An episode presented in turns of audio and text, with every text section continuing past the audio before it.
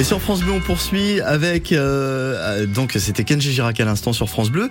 Et ce matin avec euh, Stéphane Gendron, on s'intéresse au chef et au roi du peuple celte des Avernes qui a fédéré une grande partie du peuple gaulois. Chaque jour, hein, vous le savez, c'est euh, dans ma rue. On se balade dans les rues de nos villes berrichonnes avec Stéphane Gendron. Et aujourd'hui, nous nous rendons dans une rue d'un personnage historique. Vous aurez deviné bien sûr qu'il s'agit de Vercingétorix. C'est à Saint-Florent-sur-Cher. Comme chacun sait, Vercingétorix c'est le chef gaulois du 1er siècle avant Jésus-Christ qui prit la tête de la résistance à Jules César lors de la conquête de la Gaule. C'est la figure du grand guerrier, chevelu et moustachu, érigé en véritable héros national. Et souvenez-vous, dans Astérix, le chef vaincu mais fier, écrasant les pieds de César en lui jetant ses armes. À Saint-Florent-sur-Cher existe une rue Vercingétorix au nord du bourg. C'est une petite rue, une impasse dans un quartier pavillonnaire. Ce qui est intéressant, c'est qu'elle est perpendiculaire à une grande avenue rectiligne partant de Saint-Florent en direction de Bourges,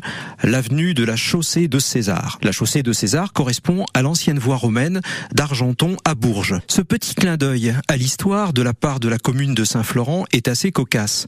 Et lorsqu'on élargit à d'autres régions, on voit que les deux grands chefs sont souvent inséparables. Voyez à Paris, Clermont, Thiers, Toulon, etc. À Vierzon, on s'est voulu plus original en plaçant une rue vers Saint-Gétorix entre Lièvre et le Cher, au milieu de rues rendant hommage à des écrivains comme Jean-Jacques Rousseau. Plus récemment, c'est également au chef gaulois que l'on a rendu hommage en baptisant l'autoroute Bourges-Clermont l'Arverne, du nom du peuple gaulois dont Vercingétorix était le chef. Au niveau de Mehun-sur-Yèvre, vous pouvez même vous arrêter sur l'aire de la chaussée de César. Vous êtes d'ailleurs à quelques dizaines de mètres du passage de l'ancienne voie romaine Tours-Bourges.